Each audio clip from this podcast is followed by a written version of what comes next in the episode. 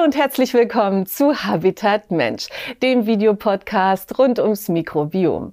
Mein Name ist Iris Budowski und ich freue mich sehr, dass Sie mit dabei sind. Ja, Neurodermitis ist eine der häufigsten Hauterkrankungen in Deutschland. Sie betrifft Kinder, aber auch Erwachsene. Welche Rolle das Hautmikrobiom dabei spielt, darüber möchte ich jetzt mit der Dermatologin Professor Dr. Regina Völster-Holz sprechen. Sie leitet die Sprechstunde für Kinderhauterkrankungen am Universitäts Universitätsklinikum Schleswig-Holstein und ist Präsidentin der Arbeitsgruppe Pädiatrische Dermatologie. Ich freue mich sehr, dass sie heute Zeit für uns hat und sage Moin nach Kiel. Moin, moin. Ich freue mich auch. Frau Professor Völsterholz, Dermatologen sprechen ja nicht von Neurodermitis, sondern vom atopischen Ekzem oder der atopischen Dermatitis. Ist es trotzdem in Ordnung, wenn wir heute von Neurodermitis sprechen? Selbstverständlich. Das meint alles das Gleiche. Das sind Synonyme. Prima. Dann lassen Sie uns doch direkt auf die Erkrankung Neurodermitis eingehen. Was ist das für eine Erkrankung und vor allem mit welchen Symptomen geht sie einher? Ja, das ist eine Entzündung der Haut, die sich zeigen kann in einer Rötung, in einer Schuppung, manchmal auch in einem Nässen und Bläschenbildung. Das Ganze ist verbunden mit ganz starken Juckreiz. Und diese Patienten, das ist auch ein Problem, haben auch vergesellschaftet andere Erkrankungen wie Heuschnupfen, Asthma, Nahrungsmittelallergie. Neurodermitis geht ja mit Schüben einher. Was passiert bei diesen Schüben und vor allem welche Hautareale sind am meisten betroffen? Bei diesen Schüben hat das defekte Immunsystem die Oberhand. Das heißt, es schüttet hormonähnliche Stoffe aus und die machen die Entzündung aus. Die Symptome hatte ich Ihnen schon erwähnt und jetzt sage ich Ihnen, es ist hauptsächlich im Gesicht, Hals, in den Beugen der Extremitäten, sprich Ellenbeugen und Kniekehlen. Mit welchen psychischen und physischen Belastungen geht diese Krankheit einher, sowohl für die Betroffenen als auch für die Angehörigen? Das ist sehr schön, dass Sie beide Bereiche ansprechen. Physisch. Sie müssen sich vorstellen, ich gebe Ihnen Beispiel, ein Kind im Sportunterricht. Das kann sich gar nicht bewegen, weil das schmerzt und juckt. Und außerdem, sportliche Betätigung führt dazu, dass Schweißbildung da ist. Und Schweiß triggert nochmal, also verschlimmert nochmal äh, die äh, Neurodermitis. Kommen wir zur psychischen Seite. Bei der psychischen Seite sieht es natürlich so aus, die Patienten, das sieht man im Gesicht, die sind stigmatisiert, die trauen sich gar nicht raus, die sind in sozialer äh, Isolation und sie haben den Juckreiz. Die können nicht einfach Menschen gegenübertreten und sich ewig kratzen, aber das müssen sie. Juckreiz bedeutet Zwang zum Kratzen. Weiß man denn etwas über die Ursachen der Erkrankung? Ja, da weiß man ganz viel. Ich will das kurz prägnant äh, schildern, wie das aussieht.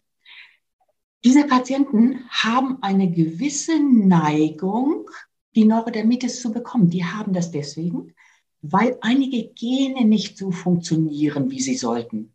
Diese Gene beeinflussen auf der einen Seite, ich hatte schon angesprochen, das Immunsystem, was völlig abdreht, und auf der anderen Seite gibt es einen Defekt unserer Schutzschicht, unserer Barriere. Und da können Sie sich vorstellen, alle Sachen, die von draußen kommen, die können da super rein, weil die Barriere ist ja defekt. Dazu gehören zum Beispiel Allergene oder auch Infektionserreger. Eine Frage, die uns aus unserer Facebook-Community zum Thema Neurodermitis erreicht hat, ist von einer Mutter. Die möchte gerne wissen, wenn mein Kind mit Neurodermitis diagnostiziert wird, an wen kann ich mich da wenden? Gibt es da zertifizierte Kliniken? Ja, das gibt es. Und trotzdem würde ich sagen, man sollte zunächst einmal den Dermatologen, den Hautarzt äh, oder den Kinderarzt, wenn das ein Kind ist, aufsuchen. Und wenn das ein Problem ist, wenn es schwer ausgeprägt ist, dann sollte man eine Überweisung tätigen zu einem speziellen Zentrum. Und da gibt es in Deutschland einige. Das kann man auch googeln. Wir wollen ja heute über den Zusammenhang von Neurodermitis und dem Hautmikrobiom sprechen, aber lassen Sie uns davor vielleicht noch mal einen Blick auf das Hautmikrobiom werfen. Was ist denn das genau und wie entsteht das?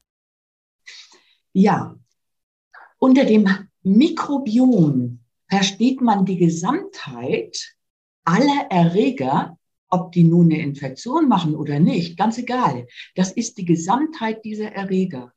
Und dieses Mikrobiom das gibt es besonders an den Grenzorganen, sprich an der Haut, Sie hatten es angesprochen, und im Darm und natürlich auch in den äh, Luftwegen. Dort ist das Mikrobiom beheimatet. Und dieses Mikrobiom hat jetzt eine ganz wichtige Aufgabe. Das hilft uns ganz ungemein. Das ist sozusagen eine Symbiose.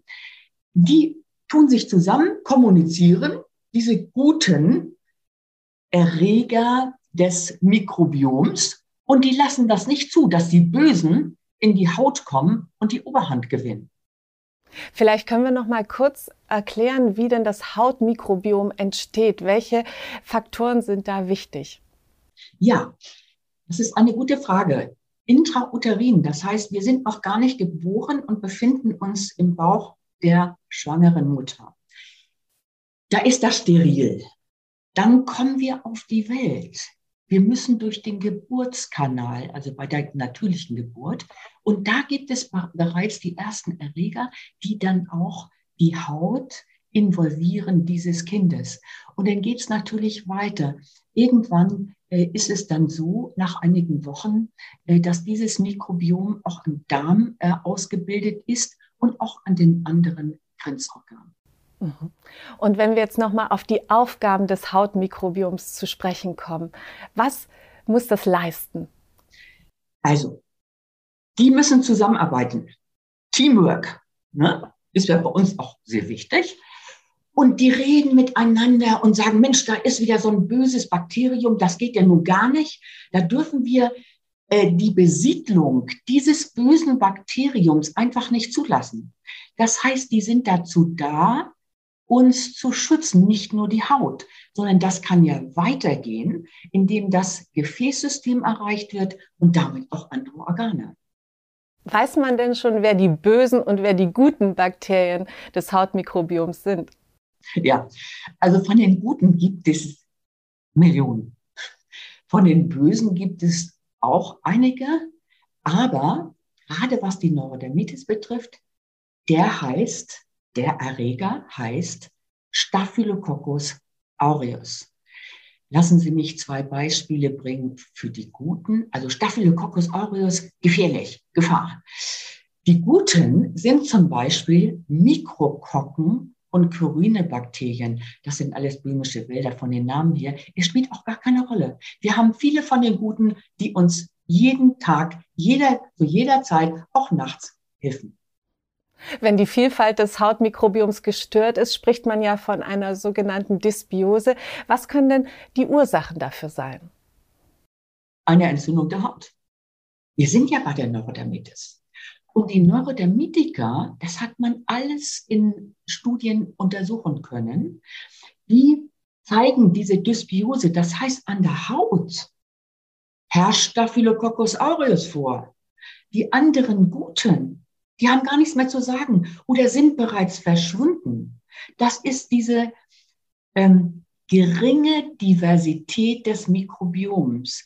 Diese Diversität, ganz, ganz viele unterschiedliche, die helfen uns an der Haut, aber auch im Darm und äh, auch zum Beispiel in der Lunge. Und was richtet dieser Staphylococcus aureus für einen Schaden an? Ich denke jetzt da gerade auch an die Hautbarriere. Was passiert da im Körper? Hautbarriere defekt, geht da rein. Und wenn das Mikrobiom jetzt nicht so funktioniert, wie wir wollen, also Diversität ist nicht da, dann nimmt es sozusagen wirklich das Zepter in die Hand. Das heißt, es werden Toxine freigesetzt. Das sind so Giftstoffe. Es werden Enzyme, alles Mögliche wird freigesetzt von denen und macht die Haut immer weiter kaputt. Diese Staphylococcus aureus Bakterien zerstören weiterhin die Barriere es wird immer weiter verstärkt und haben auch einen negativen Einfluss auf das Immunsystem. Das heißt, das muss weg. Wir müssen aufpassen, dass das nicht so kommt, dass es die Oberhand gewinnt. Wenn man sich jetzt das Hautmikrobiom eines gesunden Menschen und eines Neurodermitikers anschaut, wie unterscheiden die sich jetzt konkret voneinander? Ganz konkret. Diversität bei der Neurodermitis ist überhaupt nicht gegeben.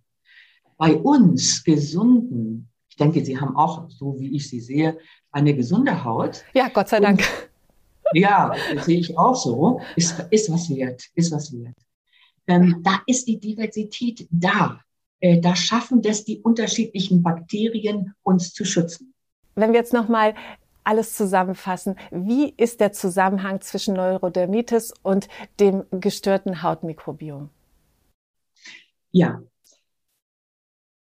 Die Neurodermitis zeigt, dass wir ganz, ganz wenig unterschiedliche Infektionserreger in der Haut haben, nicht nur in der Haut, auch im Darm dass die kommunizieren auch zusammen. Das Mikrobiom unterschiedlicher Organe kommuniziert auch zusammen. Das heißt, und das ist noch ein ganz wichtiger Punkt, auch für die Patienten, die jetzt vielleicht zuschauen, äh, dass nämlich ein guter Hautstatus, das heißt, die Haut ist super behandelt durch die Medikamente, die man einsetzen kann, dann ändert sich die Diversität des Mikrobioms. Das wird nämlich viel diverser. Das ist richtig, richtig gut. Das heißt, eine schlimme Haut zeigt eine geringe Diversität und eine gut behandelte Haut, wo man kaum noch die Neurodermitis sieht, die zeigt eine hohe Diversität der Infektionserreger, des Mikrobioms. Eine Frage zum Thema Vorbeugung von Neurodermitis hat uns auch noch aus unserer Facebook-Community erreicht. Und zwar möchte eine Mutter wissen, ob es hilft, das Baby möglichst lange zu stillen, um Neurodermitis vorzubeugen. Ja, also stillen hat einen positiven Effekt auf das Mikrobiom im Darm und damit auch an der Haut. Ich möchte das ein bisschen einschränken. Wir haben ganz viele Untersuchungen gemacht, die gezeigt haben, vier Monate Stillen reicht für die Prävention atopischer Erkrankungen, sprich Heuschnupfen, Neurodermitis, Asthma. Das reicht. Natürlich können Sie danach noch weiter stillen, aber ich würde auch anfangen mit dem Zufüttern der Beikost. Denn ein Immunsystem des Darms muss unbedingt wissen, wie sehen dann die Nahrungsmittelallergene aus. Sonst ist es so, äh, dass wirklich eine Nahrungsmittelallergie auch resultieren kann. Das heißt, das ist wichtig. Sie können länger stillen, aber bitte nicht länger als acht Monate, denn dann kommen die Schadstoffe des Fettgewebes der Mutter auch in die Muttermilch und das ist nicht gut. Okay, das ist auf jeden Fall eine wichtige Information, die bestimmt nicht jeder so auf dem Schirm hat. Lassen Sie uns jetzt auf die Behandlungsmethoden von Neurodermitis eingehen. Was sind im Moment so die klassischen Behandlungsmethoden, die Sie auch in der Praxis anwenden? Das Allerwichtigste, die Basis ist, dass man der Haut, das fehlt ihr nämlich, deswegen ist die Barriere gestört, dass man der Haut Feuchtigkeit und auch Lipide, also Fette, zuführt. Das macht man, indem man Pflegeprodukte benutzt. Diese Pflegeprodukte allein führen bereits zur Besserung des, der Barriere und auch des Immunsystems. Also das sollte man machen. Manchmal reicht es nicht aus. Die Entzündung kracht da nur so rum. Und das heißt für uns, wir müssen Medikamente gegen die Entzündung geben. Und Medikamente gegen die Entzündung sind zum Beispiel Cortison, eingearbeitet in Cremes oder Salben. Und wenn Sie das nicht möchten oder an sensiblen Arealen wie zum Beispiel dem Gesicht und Hals, gibt es ähnliche Stoffe, die haben aber nicht die Nebenwirkung dieser Cortisone und die heißen Calcineurin-Inhibitoren. Tacrolimus und Pimecrolimus, um da mal die Wirkstoffe genannt zu haben. Sie haben aber auch sehr positive Erfahrungen gemacht mit Biologika und auch äh, den sogenannten Small Molecules. Können Sie da beschreiben, das sind relativ neue Medikamente, was für eine Wirkung die auf die Patienten haben? Also, ich hatte ja gerade vom Stufengeschehen äh, berichtet, Basis.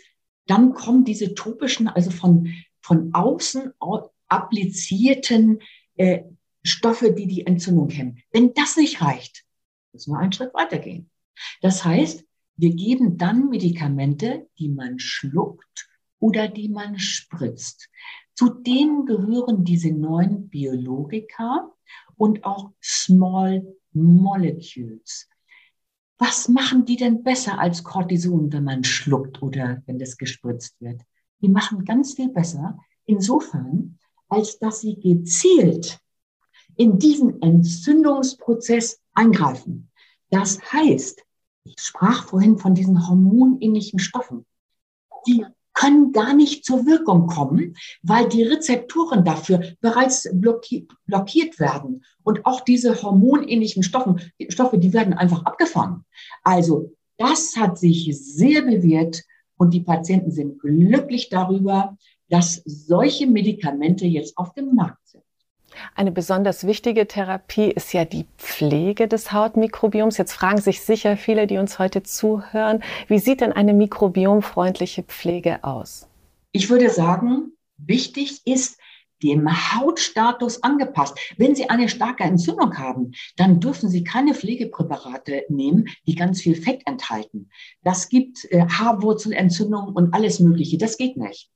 Aber wenn Sie nur in Tüttelchen so eine chronisch trockene Haut haben, dann können Sie Salben applizieren. Also äh, da überwiegt dieser Fettanteil und nicht dieser äh, Wasseranteil. Eine Therapie, die ja auch häufig zur Anwendung kommt bei Neurodermitis, ist die mit Probiotika. Vielleicht können Sie da Ihre Erfahrung schildern. Probiotika, die gibt es in Pulverform und die kann man in Wasser auflösen und die Patienten machen entsprechende Bäder. Zum Beispiel, Sie haben hier die Ellenbeuge betroffen, dann kann ein Armbad genommen werden für zehn Minuten und dann kommt zehn Minuten später auch die Pflege äh, appliziert drauf. Aber äh, das haben wir selbst an Patienten durchgeführt und das wirkt richtig gut. Es gibt ja atopische und systemische Probiotika. Was ist denn da der Unterschied? Ja, die topischen, die appliziert man auf die Haut. Das ist alles von außen. Topisch heißt von außen. Systemisch heißt, man schluckt es oder es wird gespritzt, wie diese neuen Biologika und Small Molecules. Arbeiten Sie mit beiden Formen in der Praxis? Ja, wir arbeiten mit allem, und ich habe ja auch die Leitlinie zur Neurodermitis-Therapie mitgeschrieben. Und wissen Sie, es, diese evidenzbasierte Medizin, die ist ständig im Fluss. Das heißt, es gibt immer was Neues, immer was Neues. Da muss man sozusagen Ohren und Augen aufsperren, um das mitzukriegen, dass wenn sich das bewährt hat in Studien, dann setzen wir das natürlich auch um in unseren Praxen. Wenn wir jetzt noch einen Blick in die Zukunft wagen, welche Forschungsansätze zum Thema Neurodermitis finden Sie im Moment am spannendsten und können vielleicht Neurodermitiker hoffen, dass es bald noch weitere hilfreiche Medikamente für sie auf dem Markt geben wird? Also Hoffnung ist schon, dass die Medikamente der Biologika und Small Molecules zum Teil schon zugelassen sind. Das heißt, die können schon darauf äh, zurückgreifen, beziehungsweise ihre betreuenden äh, Ärzte. So. Wissen Sie, dann gibt es Grundlagenforschung. Und diese Grundlagenforschung beschäftigt sich damit, was passiert denn eigentlich in der Haut eines Neurodermitikers. So ist man auf diese neuen, die bereits auf dem Markt sind, gekommen. So wird man aber auch neuere, die vielleicht noch besser wirken, entdecken. Und die werden äh, dann auch irgendwann, wenn sie in Studien gezeigt haben, dass sie gut äh, funktionieren, werden sie auch wieder zugelassen. Frau Professor Völsterholz, das klingt alles sehr vielversprechend und wir werden mit Interesse verfolgen, was die Forschung noch alles herausfinden wird. Ich bedanke mich jetzt erstmal ganz, ganz herzlich für dieses interessante Gespräch und wünsche Ihnen für Ihre weitere Arbeit alles, alles Gute. Vielen, vielen Dank. Es hat mir sehr viel Spaß gemacht. Ich mag das gerne, dass neue sozusagen Erkenntnisse auch draußen an die Bevölkerung abgegeben werden. Denn das ist Sinn und Zweck. Denn, wissen Sie was, das ist auch mein Schlusswort. Wissen bedeutet Macht. So, Unwissen, wenn die Patienten überhaupt nicht wissen, was haben die denn eigentlich, was gibt es, das ist natürlich dann ganz arg, so dass immer die Erklärung für die Patienten wichtig ist. Das war ein schönes Schlusswort und damit endet auch unsere Sendung Habitat Mensch für heute. Mehr Informationen zum Thema Neurodermitis gibt es auf unserer Facebook-Seite und natürlich können Sie all unsere Sendungen jederzeit auf YouTube abrufen. Ich bedanke mich ganz herzlich für Ihr Interesse und sage Tschüss. Bis zum nächsten Mal.